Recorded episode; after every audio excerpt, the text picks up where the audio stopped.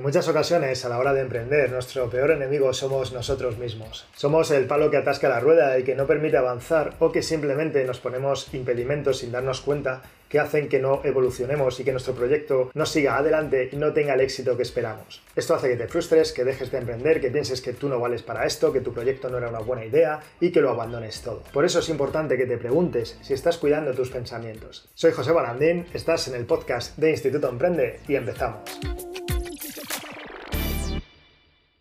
Recuerdo perfectamente el primer día que empecé a emprender, había dejado un trabajo fijo como abogado, había dejado el trabajo de oficina contratado por otra empresa para dedicarme a mi propio proyecto y estaba ahí, ¿no? Frente al ordenador, en mi casa y diciendo, venga, mi primer día como emprendedor, has dejado un sueldo fijo, ahora tienes que dar el callo, tienes que demostrar que vales para esto, ya por ello. Sin darme cuenta me estaba metiendo una presión enorme y por si fuera poco, siempre que hay algún cambio vienen cosas que no esperamos, tenemos incertidumbre y sobre todo vienen problemas con los que no contábamos. En este caso, nosotros en el proyecto de cocina casera, el proyecto que había creado y que me permitió dejar este trabajo fijo para emprender, para dedicarme a lo que me gustaba, tenía una página de Facebook que tiene 8 millones, creo que 8 millones 200 mil seguidores, algo así. Nosotros lo que hacíamos con esta página web de, de gastronomía era compartir en esta página de Facebook las diferentes recetas que íbamos redactando para que así al mostrarla a toda esta gente eh, viniera un tráfico enorme hacia la página web. De hecho, era tal el tráfico que venía que más de una vez nos tiraba el servidor y teníamos que rearmarlo.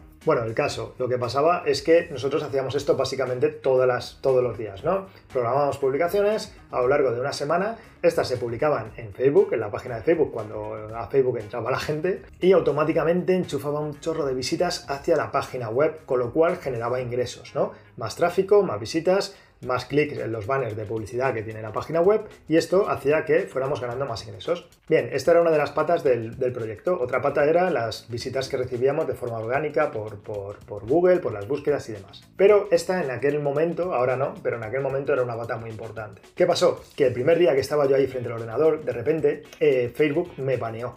Es decir, inocente de mí que dije, bueno, como tengo que emprender, ahora necesito mucho tiempo para poder hacer muchas cosas, voy a programar en Facebook durante una semana, no sé, cuatro o cinco publicaciones al día. Por aquel entonces Facebook penalizaba a la mínima cualquier cosa y esto fue una de ellas. Por lo tanto, me penalizaron. ¿Esto qué significa? Significa que te banean, significa que no puedes publicar nada en Facebook. Por lo tanto, yo estaba ahí, frente a mi ordenador, había dejado una carrera prometedora como abogado y estaba alucinando, estaba, no me lo creía, estaba en shock. De repente, no podía poner publicaciones en Facebook y mi fuente de ingresos principal, que eran las visitas, la publicidad de esta página online, no existía, no podía tenerlas. Lejos de entrar en pánico, lo que hice fue meditar y decir, bueno, vamos a ver, eh, ha pasado esto, tiene que tener alguna solución y lo puedo solucionar. Y así fue, así fue como a los pocos días conseguí contactar con alguien de soporte, cosa que es muy difícil en Facebook, y ellos mismos me levantaron la prohibición porque no estábamos haciendo nada malo, simplemente estábamos programando muchos artículos para estar tranquilos y no tener que estar detrás de ello, ¿no?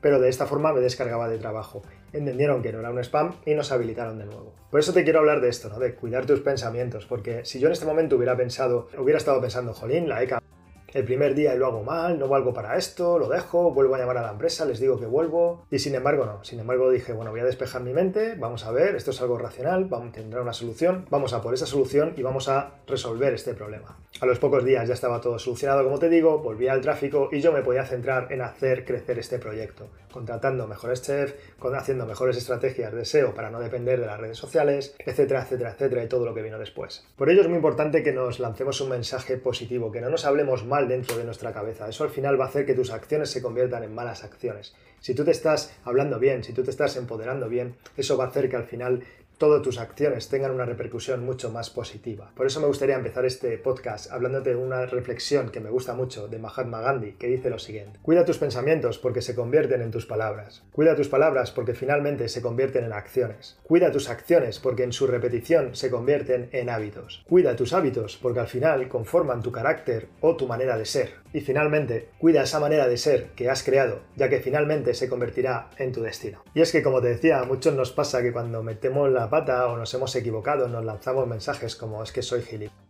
es que siempre lo hago mal, es que no valgo para esto, soy un inútil, etcétera, etcétera, etcétera. Frases horribles que no le dirías a nadie y sin querer te las estás diciendo a ti mismo, te estás maltratando a ti mismo. ¿A que no se te ocurriría decirle así tan a ligera estas frases a tu hijo, a tu hija? O a tu pareja, o a un ser querido, a alguien que quieras. ¿Y por qué entonces nos hablamos tan mal a nosotros mismos? Esto es solo un ejemplo concreto de una frase que nos decimos cuando cometemos algún error, pero en general no nos paramos a tener una higiene mental adecuada de nuestros pensamientos y a cuidarnos como nos merecemos. En tu cabeza constantemente te envías mensajes en los que te repites que no vas a tener éxito como emprendedor o que no lo estás haciendo lo suficientemente bien, que es muy difícil emprender o que todavía no estás lo suficientemente preparado, etcétera, etcétera, etcétera, si dejas que tu cabeza gane la partida con este tipo de mensajes y si no cuidas este tipo de pensamientos, al final se van a convertir en tu destino. Por lo tanto, recuerda que debes cuidarlos porque terminan convirtiéndose en tus acciones. Estas se van a convertir en tus hábitos, tus hábitos conforman tu forma de ser y finalmente se acaban convirtiendo en tu destino. Que te haya gustado este podcast o vídeo si lo estás viendo desde YouTube. Recuerda que puedes escucharnos en todas partes, Spotify, Amazon Music, Google Podcast, Apple Podcast, etcétera, etcétera, etcétera. Búscanos como Instituto Emprende y nos encontrarás. Me encantaría saber qué te ha parecido el podcast de hoy, que lo dejes en comentarios. Si tienes alguna idea, me vendrá genial para los siguientes podcasts que hagamos. Y recuerda también que puedes probar nuestros cursos totalmente gratis en institutoemprende.com barra cursos. Curso como crea tu página web, curso para crecer y clientes en Instagram, curso para tener tu propio infoproducto y así un largo etcétera. Aprovecho para contarte que viene un nuevo curso para automatización, para email marketing, para que tu proyecto trabaje por ti en remoto, sin que tengas que estar tú todo el rato presente haciendo estas acciones y que va a venir muy muy pronto. Soy José Balandín, estás en Instituto Emprende. Nos vemos como siempre en el próximo vídeo. Chao.